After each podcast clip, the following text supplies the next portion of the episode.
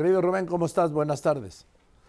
¿Qué tal, Joaquín? ¿Cómo te trata la vida? Feliz viernes. Muy bien, muy bien.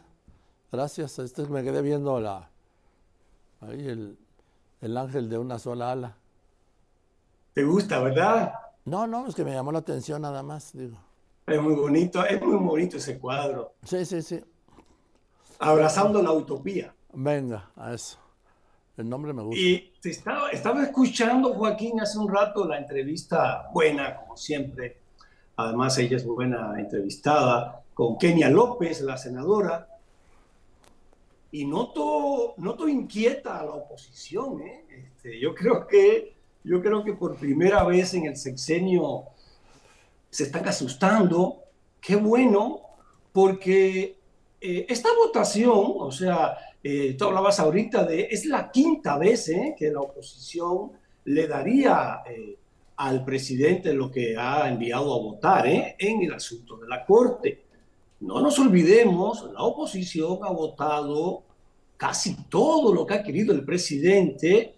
yo insisto en esta ley de extinción de dominio, que no se conoce mucho, pero está aprobada desde el 19, que le da al presidente el poder al gobierno el poder de detener a quien quiera y quitarle los bienes eh, y aunque después eh, sea inocente, eh, disculpe, no pasa nada. Eso está, eso está aprobado, eso es una ley que existe en México, la ley de austeridad, insisto, hay que decir a veces muchas cosas porque no sé, el, el, mundo anda con teflón, no, no, no aprende la mayoría, esta ley de austeridad es una partida que maneja el presidente a su antojo, autorizada por el Congreso, autorizada por la oposición. Es una partida que permite al presidente disponer del dinero que no ejerzan las, eh, las secretarías. Eso antes era nota de ocho columnas en los periódicos, era teaser en los medios electrónicos,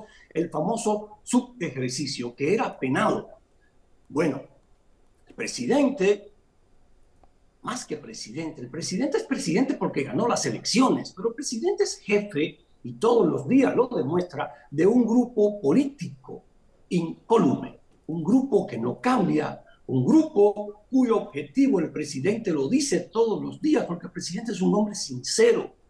Iba a decir como el verso de José Martí, de donde crece la palma, pero, pero allá en Tabasco crece hay ceiba, mira, hay ceiba también. Bueno, el presidente es un hombre sincero de donde nace la ceiba.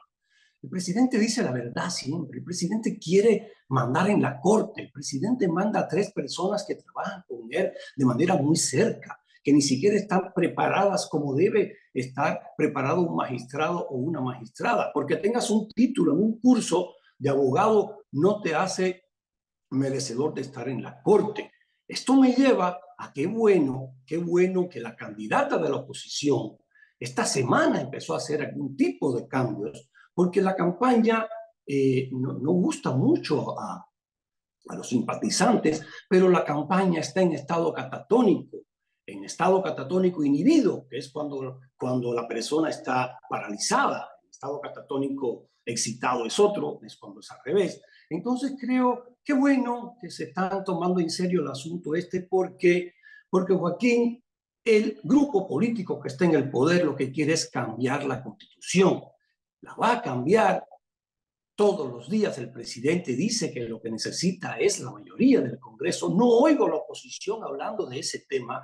Es medular medular porque el presidente tiene una influencia tremenda, para no hablar de cuestiones históricas, maximato, la historia eh, no se repite pero lecciona, pero el presidente tiene tal poder moral dentro de su grupo político, grupo político que él creó, grupo político que lo sigue de manera ciega, como se ha demostrado, tienen una disciplina a la soviética, casi a la norcoreana. O sea, todo el mundo se le cuadra al presidente. Ese mismo presidente tan joven, no va a llegar, todavía no llega a 70 años el presidente, eh, en política está en, la madurez eh, y va a seguir, después de septiembre próximo, el presidente va a seguir comandando ese grupo político. No es juego, lo dice todos los días. Entonces, creo que es bueno que la candidata empiece a tomarse en serio, empiece a recordar la candidata de la oposición, Joaquín, por lo que fue elegida. Fue elegida porque es una persona que tiene que tiene capacidad de reacción, que es dicharachera. Eso, eso gusta en este momento de la humanidad. Los, las personas, insisto, se parecen más a su tiempo que a sus padres. Este es un tiempo de frivolidades, un tiempo de dicharachos, así se ve todos los que están ganando y todas las que están ganando en este momento de elecciones en el mundo van por ahí. Entonces, no fue electa por las cualidades eh, legislativas que tenía Beatriz Paredes, la experiencia eh, administrativa que tiene eh, de la Madrid, la experiencia como funcionario, las cámaras que tiene Krill, fue electa porque se viste de dinosaurio, porque se amarra en, su escaño del Senado, porque andaba en bicicleta, porque responde rápido, porque madruga ahí para que le abran la puerta de palacio y arma un tango, y quilombo, eh, todas estas palabras. Entonces creo que debe devolver a las fuentes la candidata, ojalá. Así es, ojalá. Gracias, gracias, ojalá gracias, por ella. Abrazo, Gracias, Rubén Cortés. Voy a unos anuncios y regreso.